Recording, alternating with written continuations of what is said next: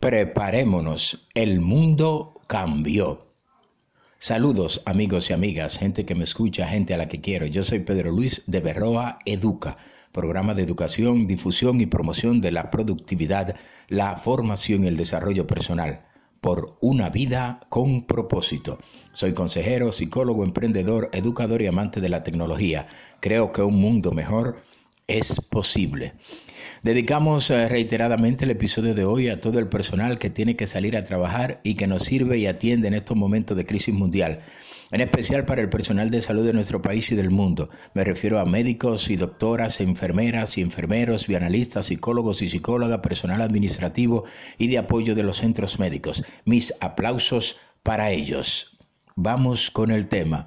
Preparémonos porque el mundo cambió.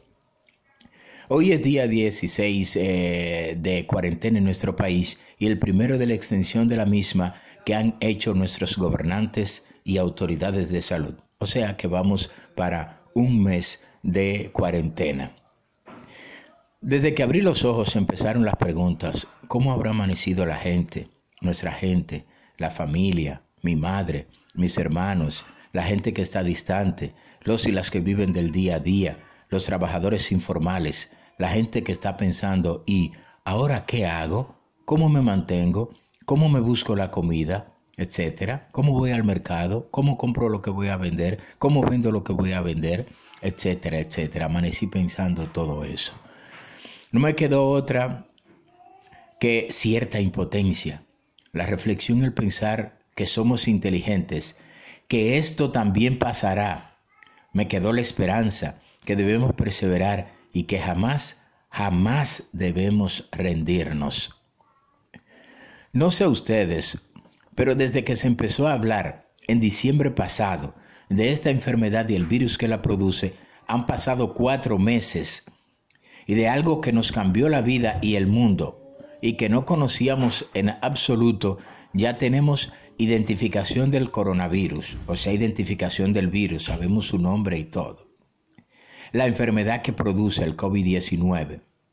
Pruebas diferentes para su detención, hasta las pruebas rápidas, que según he visto tanto en el extranjero como aquí, hasta en 15 minutos, 20 minutos, una hora, dos, tres horas se pueden tener los resultados. Sé que ha habido y hay y probablemente habrá dificultades, pero, pero vamos avanzando en ese sentido.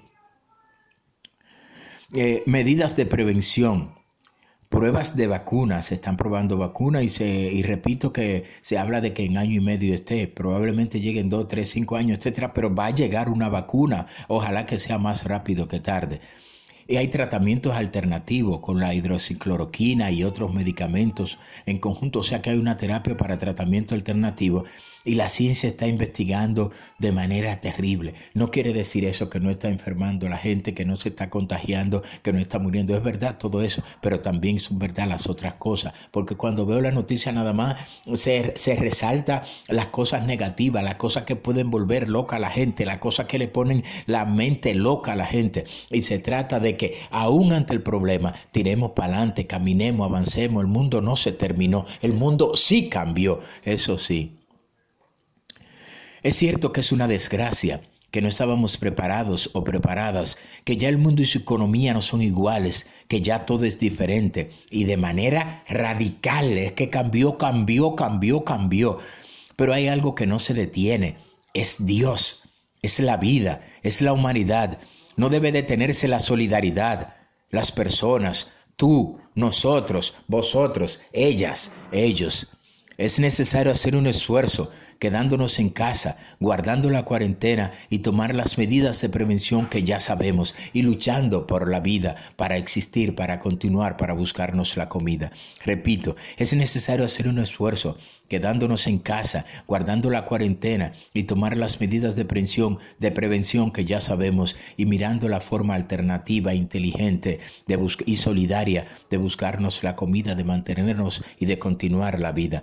En conclusión, perseveremos, solidaricémonos, ayudémonos, ayudemos, aunque sea una persona que sepamos que no puede conseguir o no consiguió la comida hoy, podemos ver cómo podemos darle, aunque sea la comida de este día. Con las pequeñas acciones en conjunto podemos hacer mucho. Y no me digan que me calle.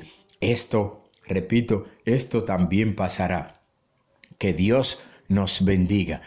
Me despido diciéndote que podemos ayudarnos, escuchándote o escuchándonos en tu proyecto de vida, para que elijas la profesión que más te convenga o el oficio o el emprendimiento. Podemos hablar de todo eso y de tu misión y de tu proyecto de vida.